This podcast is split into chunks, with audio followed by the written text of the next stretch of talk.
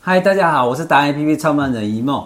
我们今天特地来找我们的罗台生罗教授，我们来采访，我们要请教他一件事情，我就有关于传承这件事情。对，罗教授好，跟大家，大家好，大家好，我是罗台生。对，罗教授最大特色是，他是既是北科大的教授，又是台科大的教授，他也是我们的最敬爱的老师哈。然后他有很多的经验，他之前还没当。呃，在学术界之前，他是飞利浦，对不对？对，飞利浦。然后再加上我们的宏基，对，两个创办人都是他的所谓的应该共同一起来把这个台湾的经济打拼起来的人。所以论我们的除了教育以外，论我们的财经，他又非常的熟悉。所以他常常在带着我们，呃，去怎么去，应该讲说在社会上跟世界上竞争，他常常非常热心。那我们想听听他。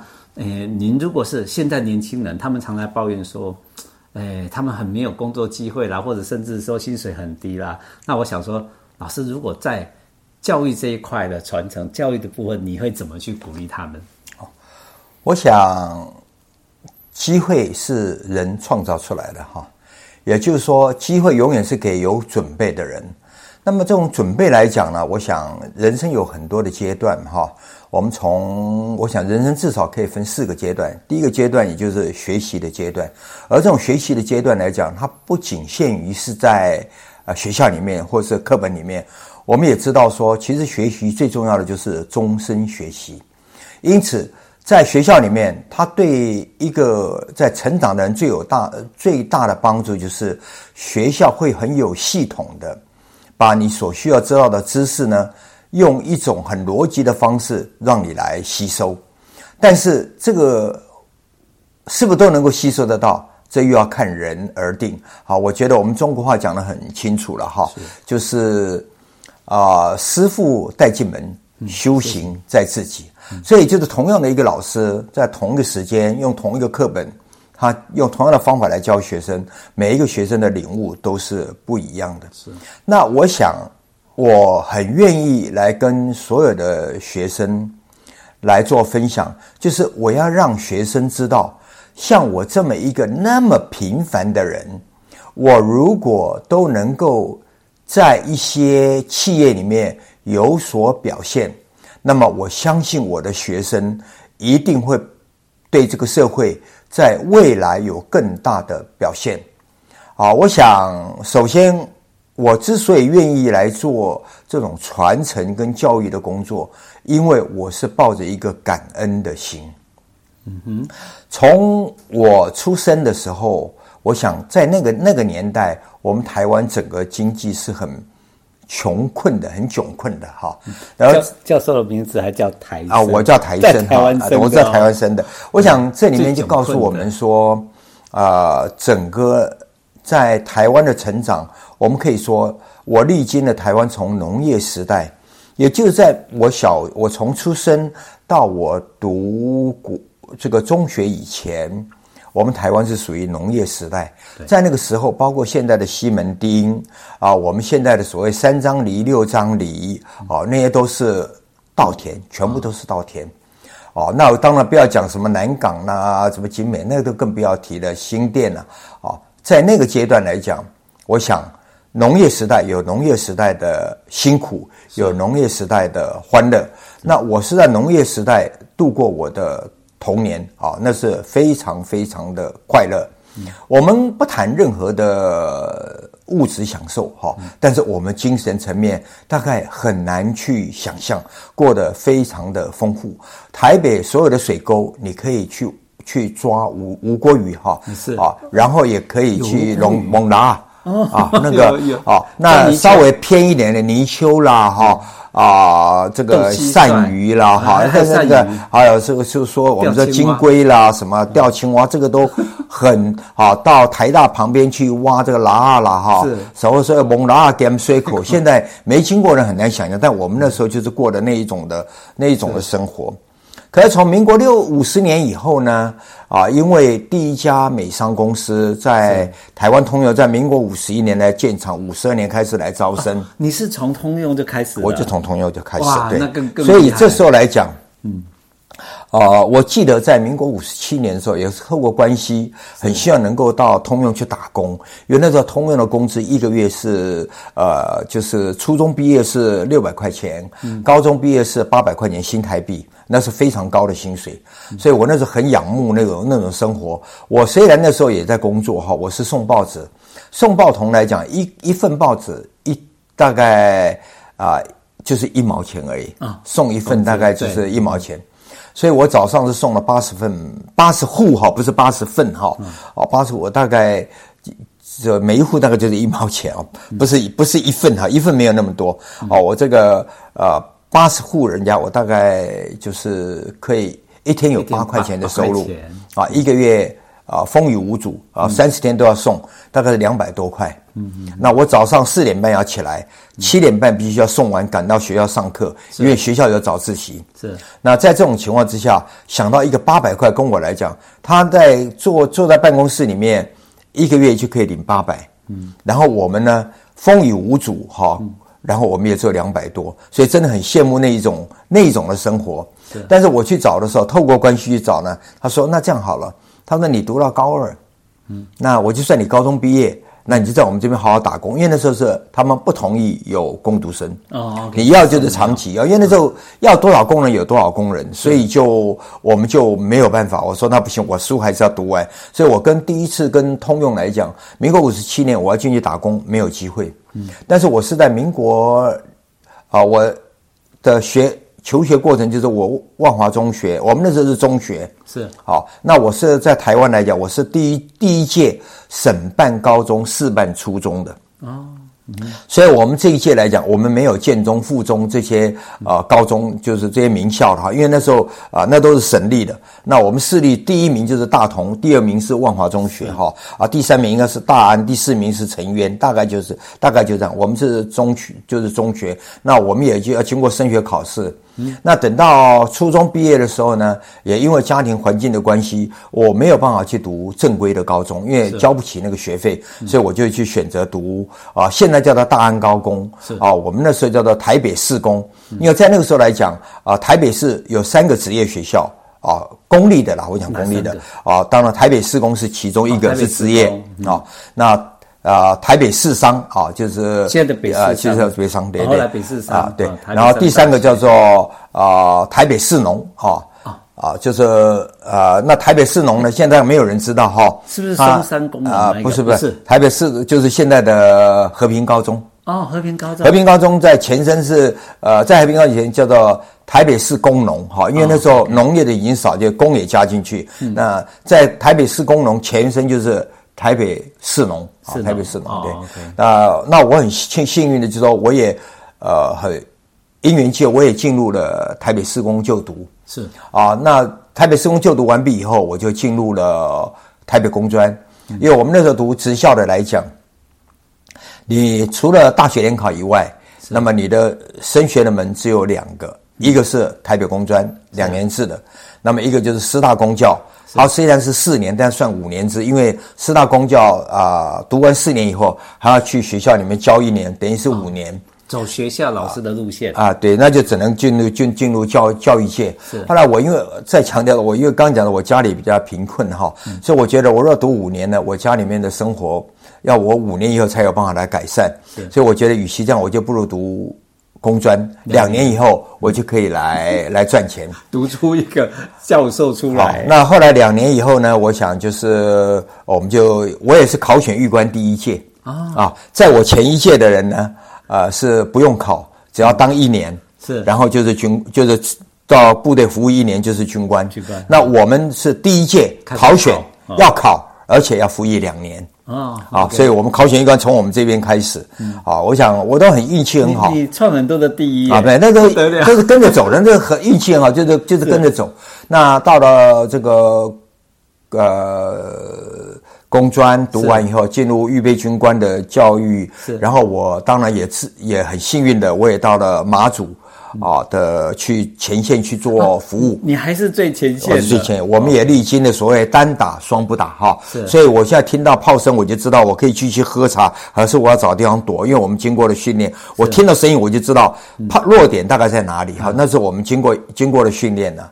那我想这个从啊外岛回来以后，那么我在本岛服务。那我接下来就是我第一份工作啊、呃，我很庆幸啊，我觉得我在军中，我在还没有退伍的时候，我已经找到五份工作，嗯，但是我觉得那可能对未来都没有帮助哈。是，我在这五份工作有的很有的小公司了哈，是啊，譬如说在五谷做雨伞的啦，做鞋子的啦哈，我觉得那可能好没有什么。那当然比较那时候比较大的工作就是就是三阳啊，三阳在在那个。呃，柜子里哈，就是在新庄柜子是很靠回龙那边的。嗯，好，我是觉得，哎，啊、呃，有没有更好的机会？刚好那时候我就看到美商通用也在找人啊，也在那附近吗？啊，没有，美商通用在新店。哦，okay、哦，所以我就觉得，哎，如果是外商公司有的话，又是电子公司，哦，他就是做这个呃零组件，这个我想将来的发展会比较好。是，所以我就在通用这边。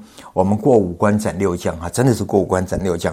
我们那时候呃，从三千个人变成最后淘汰到只剩下三十个人，我是非常幸运的哈，我是被录取三十个人里面的一个。所以在那种情况之下，我就进入了通用。那么通用，因为我们是他要培育的人才，是，所以我们就是呃一整年的这个。培训的活动有半年的英文课程，是。啊，一个礼拜我们上班是学习英文是四十呃七十二个小时。哦，这么啊，那时候来讲就是那时候的劳基法是。是一天可以加班四个小时，嗯。所以我们上班八小时，加班四小时，所以一天七十二个，一就是一天读十二个小时的英文，一个礼拜读七十二个小时的英文，我们连续读了半年。所以我们在那时候来讲，我们是呃要对英文的要求，我们是比英语系出来的还要更严格。啊，因为英语系绝对不会说啊，你看七十二个小时一个礼拜，我们读了是呃。半年了，我们整整读半年，就是一一年有五十二个礼拜，我们就二十六个小时，二十六个二十六个，整整二十六个小时，就是，所以我们连英文的修辞学，我们把莎士比亚文集拿给我们，叫我们把莎士比亚先翻成英文。然后我们把莎士比亚收起来啊，先翻成中，先先翻成中文啊，因为那是英文的。我们看完我们自己翻翻成中文以后，莎士比亚收起来，我们要把我们自己翻的中文，要再把它翻成英文，然后再把莎士比亚拿出来，我们来对啊。那为什么你是这样？为什么那样？哈，所以我们那时候进入所谓修辞学是很严格的一个一个考验呐。那我想。啊，所以那个基础都扎实啊，在基础因为那是非常非常扎实的。然后后来我们又受了半年的管理训练，然后我接受这半年以后，我又再回回到公司里面的时候，因为公司里面发现到我是培训的干部，所以我们那个单位又在给我培训，在部门里面又来轮训了那个两个月，好，所以我总共接受了十四个月的培训。啊，那我想这是很感谢呃通用哈，让我有这个机会了解到一个国际级的企业对于人才的重视哈，因为他你进来什么都没有，然后我们还不断的调薪啊，我的薪水是原一进去的时候四千零八十块钱啊，那时候可能大家觉得四千零八十块不高哈，但是如果你考虑到那时候的电信局哈是一千六。那那时候的房子搞不好才一两万，呃，房子大概不到十万块钱，那不到十万块钱，这就就是看了。我讲在台北了哈，如果你是乡下的话，大概两三万就有了了哈。是，呃，这样大家就有知道这个物价的感觉。那如果你说是台北的话，我想那时候来讲，我的朋友他们在，呃，在我讲五十二年哈，是他们在那个。我们新店乔一过来的时候，一二楼纵深很长，一二楼的哈，新台币十万。嗯，OK 啊，那是最近临近台北的哈，就是那个一二楼。所以你们就薪水就已经四千多。我们是四千多，我一个月四千多。中华电信才一才一千六，就一千六。然后我读下呃受训一年以后呢，我的薪水是六二八零，我加了两千二。啊，因为我们他很严格的考验我们了哈，我们每两个礼两个月一定要考试一次。是。八十分是及格，八十分以下要淘汰。是。八十到八十五分加百分之一，八十六到九十加百分之二，九十到九十四，九十四啊，对，八十分是到八十四。八十五了哈，八十六到九十，然后九十一到九十五加百分之三，九十九十六到一百加百分之四。OK，啊，那这里面就是反正他就是看你考试，你就给你调调调调。好，我想那这时候你一定是加百分之啊，我我们是运气，我们运气，反正我们就是就是反正别的不会就就你就跟他认真读一点嘛，啊，反正。呃，你多读书也不会吃亏嘛，所以我这个到了呃第二年的时候，我的薪水是六二，加了两千两千二，是。啊，所以是那个跳得非常的高，让很多人非常的羡慕了啊，就是那那个就讲在通用的的阶段了，嗯，那么在通用阶段的时候，其实基础就是那个时候啊，对，那扎的很好，然后接下来就是。哦，我碰到，我也碰到第一次能源的危机。是我们当初进通用的时候，是通用希望能够从一万八千个员工调整为三万，增加到三万六千个员工。是，那他知道说工人绝对不是问题，嗯，但是干部要。就是一个问题，所以他就把我们这三十个人做培训，希望在未来的这个另外一个新的厂的时候，嗯，那我们全部投入当做中间干部。但是很不幸的碰到第一次的能源危机，是哦，那所以在这种情况之下，呃，我们的老板大老板哈就跟我们那个信心喊话，他说放心，通用在台湾的一天。我们就一定有一天一天的饭吃，我们绝对不会被裁员哈。但是我想在那个时候，我也跟公司讲说，啊，每天来公司，因为很看到人很很难过了，很多人担心会被裁员哈。我记得那时候工作就是，你今天来上班，是，你知道你后天要来，嗯，但你不知道你明天可不可以来啊，啊？为什么这样？就是说，你今天来上班，公司跟你讲你被裁员了，你被裁员，所以你明天就不用来了。是啊，那你后天呢？因为以前没有电脑化嘛，对，所以你后天呢就领你的遣散费。哦，哦，所以你知道你今天来了，你知道你后天要来，你说你不知道你明天要不要来，嗯，啊，所以后来在那个那个情况之下，我自愿跟公司讲，希望公司把我裁掉，是，可是公司不同意，因为总裁都已经跟我们保证了，嗯、啊，说只要公司在台湾一天，我们就有一天饭吃。其实你的爱心从那个时候就已经在出现，后来只能跟老板讲，呃，跟老板讲说，那这样好了，我说，呃，你又不把我裁掉嘛，我在公司又真的没有事做嘛，哈，那我知道说，只要我离开了，一个萝卜一个坑，那就可以救一个人，是。啊，那我就跟老板讲，那你就让我去读书好了，啊啊，那公司也想，也真的，啊，又不能把我裁掉，那怎么办呢？那只能说，好，那因因为那时候是这个。台科大叫技术学院已经成立，哦、所以我就跟公司讲，那你就让我去读书好了，对不对？啊，读完以后呢，我再回来嘛。嗯、所以我后来公司也同意，就让我是，所以我来读。啊，所以你是台科大也差，我记得你是第一届。我是第一届，然后我也是呃，别人是很读得很痛苦，我读得很轻松，因为因为我薪水照领。对啊，哦，我这个而且你外语能力各方面都啊，我就我就薪水照领，反正公司就是说你去读，反正薪水就照给我嘛。那那个年代叫什么？台湾技术啊、呃，那个台湾工业技术学院，对，台湾工业学院。我是那时候来讲，我们不像现在的，我们进来的时候，学校成立的只有三栋楼。是，第一个现在的我们的行政大楼已经盖好了啊，行政大楼。再来一个教学大，第一教学大楼，那是我们上课的地方啊。啊，我们的体育场在哪里？就是像顶楼四楼的顶楼，那就是我们的体育场。哦，那个的那那顶楼顶楼是我们的，我们在那边跑跳啦，就是交互蹲跳啦，我们都在那上面。啊，那时候在。呃，我们的体育老师叫詹德基哈，那个那我都记得很清楚。是啊，然后再来我们的啊，第一最后面那边要走楼梯上去的地方呢，呃，那个转角处呢就是我们的福利社啊，那就是我们福利社在那个地方啊。我我那个那个都印象很深刻啊。我们讲四周都是稻田，是啊。那我觉得我们台科大成立的时候，我们是帮了台大最大的忙，是台大农学院，因为我们的那块地，我们现在这块地呢，就是同台科大就是台大的。实验农场哦，当初他们要在那边稻田，他们学生一定要来种稻。是，嗯，台科大成立以后呢，因为没有稻田了，对，所以他们就不用种稻了。所以他我们帮他很大的忙啊，对我们的，要不然他们全部都要当农夫啊。是，就因为台科大成立了，所以他们就不用来来种稻了。是啊，我想在那个地方，我们第一届，当然我们第一届来讲是为什么有台科有技术学院的成立呢？是因为蒋经国先生他推动十大建设的时候，因为那时候第一次能源危机的时候，蒋经国先生知道说。那时候已经不可能有外销了，是，那全世界的能不景气嘛，嗯、那如果不扩大这个内需的话，嗯、那整个台湾经济会下来，嗯、所以他那讲今天不做，明天后悔，啊，他就不管排除万难，他就一定要推动。当十大建设开始的时候，嗯、那时候才发现最大的问题，没有人。哦，人才的问题。对，因为那时候来讲哈啊，我刚讲我在通用，我的薪水四千零八十块是很高的，是，但是还不到一百块美金。是。因为那时候来讲，黑市是四十二块兑一块，嗯、政府是四十块兑一块，而哦，对政府来讲是一百块钱一个月，是。啊、哦，但是如果对黑市来讲不到一百块，是。可你想想看，如果你到美国去打工哈，嗯，你拿的小费一个月就就不止这个钱，就不止这个钱了，是。啊、哦，所以那时候没有一个出去留学的没有要回来，因为那时候顺口溜是来来来来台大。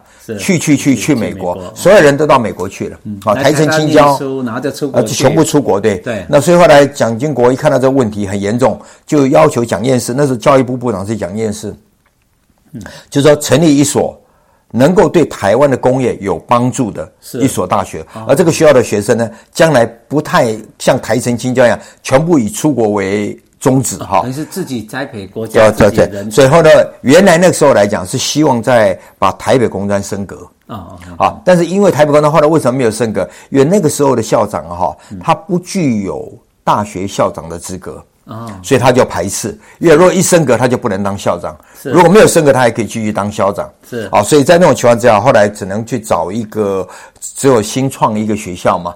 啊，那后来就决定了成立了技术学院，那就把陈履安跟王永庆先生商量好，把陈履安呢从明治呢，嗯，调明他就是明治的校长，就明治调到对调到我们台科大来。嗯，那也是经过王永庆先生的。嗯，同意。所以，我们读台科大来讲哈，我想啊、呃，当时来讲啊、呃，最多的三个学校，我们就是台北工专、高雄工专跟明治工专、嗯、这三个学校的学生最多啊，就是是这样，也是最主要主干嘛。对，那我想啊、呃，在进入技术学院的时候，那当然后来，因为我是拿人家钱来读书的嘛，是。我是带薪的，所以我又又再回去服务，再回去服务嘛，哈、哦，回回去通用。但那时候很幸运的就是说，呃，我们那时候通用的工会很强势了，哈。是。那后来工会公就说，呃，公司跟我们这三十个人的签的约，哈、嗯，是无效的。啊、哦、，OK。好，他说这个必须呢，公司跟我们我我们加入通用，我们就是工会的会员嘛。是。啊，对。那他说，呃，公司不能够跟会员直接签约。是，一定要由透过工会，嗯、由工会来跟公司签约。嗯，所以在那种情况之下，他说是这个签约无效。是啊，所以我们当初受训一年啊，他这个公司说这个约无效啊，包括我来读书的这两年的约是啊，他本来讲我说我来读两年哈，嗯、那我就要再再多服务两年是啊，然后说这也无效，那无效你就不用服务了，我就不用 就不用了就不用了哈。就不用，Okay. 所以后来就呃很很幸运的就是宏基的施正荣先生来找我啊，所以你就到宏基去了，好，就到我就到宏基去了，对，Okay. 好，就是因缘际会，我就到到了宏基。那宏基来讲，我是从小教授一号啊，现在大概你们打维基维基百科去查哈，嗯、全世界寿命最长的电脑，它一定会跳出小教授一号，是因为从民国六十呃，从民国七十年六十九年我加入开始卖这个。呃，小教授一号到现在还在卖。它是桌机还是 notebook 啊？它是它是算算是 notebook 打开来的，打开来的，算算算对，算这个。但它是一个一个所谓的机械语言最好的学习机器啊。到现在来讲，我们也知道电脑就是零一零一的组合，它是学习是 machine language 的最好机器。DOS 的前身是。对对对，machine language。好，所以哦，从小教授一号、小教授二号、小教授三号卖。嗯，好，那么到后来就是也是因缘际会，啊，我又加入了，也是罗宇强先生来找我，我又加入了这个呃飞利浦，是，所以我大概是在台湾，就是能够在通用，能够在宏基，能够在飞利浦，呃，这三个不同文化之中。活下来，而且是在高层做过的，大概我是很少数的，很少数的啦。所以我变得我非常的感恩，我也希望把我这一生所经历的这些经验啊，能够传承给我的学生。是我跟我学生讲，就是我个子不高，但你站在我上面，你绝对不会矮。对 哦，所以怎么样把我的。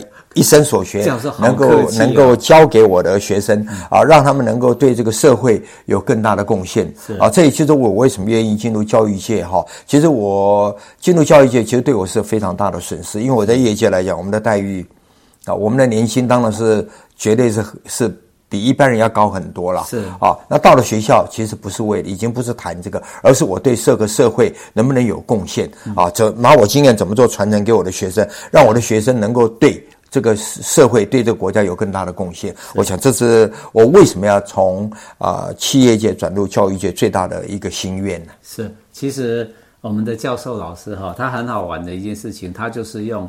最不平凡的人生跟经历，讲出最平凡的客气的话，他就常常讲说啊，他其实无所求啦，然后帮助他是自己本身有有有小孩，他有孙子，所以是子孙满堂，然后他的学生又桃李满天下，各行各业当老板的真的是呃指头都数不完哈，大概。没有没有千人也有百人吧，哈，好几百人应该有，都都是这样子过来的。然后他又很客气的，他每一次都，呃，很多次，诶，每半年一次都会有一些这些大佬们的聚会，嗯，哦，红外线呐，然后一个诶，飞利浦的飞友会，飞友会，然后去了，我们看的都傻眼，每个都是董事长，都退休的，都是台湾经济的奇迹，原来的。基础的垫底是从你这边开始的。好，我们今天就哎，对，讲到这里的时候，其实在讲他的故事。那我们要跟年轻人讲说，如果你觉得你要抱怨说，现在很你你在学校都在教嘛，嗯、我就看他们觉得说，嗯，可能薪水很低啦，没有经验啦，他们说没有给他们机会啦，老一辈用完了。我现在听完你讲完之后，我深深的感受到说，事实事实上，现在年轻人，包括我这种中年人，应该要去。继续去思考一个问题：是我们扎的基础有没有比人家深？跟以前比起来，真的差太多了。否则可能会被 robot 机器人或 AI 取代，对不对？因为如果你会的不多，然后机器人也都会，你不会的他都会，那厂房经验老板干嘛花那么多钱，还要受你的气呢？还要听你的话呢？啊，最重要的一件事情，因为讲这个的时候才讲回来，就是我们的罗教授，他除了诶。I Q 高，他的 E Q 也很高，情商，他在辅导学生的各方面来讲，面临很多的问题的时候，这是我们最值得学习的地方。哦，没有，我想过奖了啦。我个人觉得就是说，对于年轻人，我最期望就是说，哦，我们中国人讲，我们希望一代比一代强哈。所以我也觉得，那这就是一种传承哈。师傅绝对不能留一手，哦。因为是你也没有什么好留的，人一定有一天都会走，走了以后你所懂的东西一文不值，所以大家还有价值的时候，你为什么不愿意去跟人家分享？是啊，那么再来，我觉得年轻人没有什么好去抱怨的。我刚刚讲我的成长过程，我们从农业时代迈入工业时代，再迈入资讯时代，现在在迈入所谓的我们说是人工智慧的时代。嗯。啊，那这些每一个历程我都经历过了。我们从农业时代到工业时代，那时候只要你肯拼，好，我们就闽南人所讲的哈，爱拼才会赢啊，哈，只要你肯拼，都会有机会。好，可是我们也觉得，我们人要随人随境转，哈，就是它环境是一定会转变，它一定转变的。啊，当这种转变的时候，你就是不能，你就必须要首先第一点就是以不变应万变，不要急哈。譬如像像大家讲说，你是不是没有投资到比特币，你就没有未来哈？那我们看到有多少人在比特币之中人仰马翻哈，全家财财产都没有了，这个很多。为什么？你不必急，嗯，很多时候你到它看起来它成熟的时候，那么这时候。你我刚讲，你已经准备好了，那你就可以好好的去跟他压抑住。当还在起来的时候，说真的，不必要紧张。所以你也不必紧张。你在你的工作领域中，怎么不断的去充实你自己？怎么样把这些 AI 当做你？一个工具，它是一种工具，你不要担心这个社会的变迁啊！我记得很清楚，当我们在我在宏基的时候，当我们去卖电脑到欧洲的时候，因为我第一个主战场就是欧洲，我那时候为什么没有去德国卖，我反而去到北欧的四国去卖呢？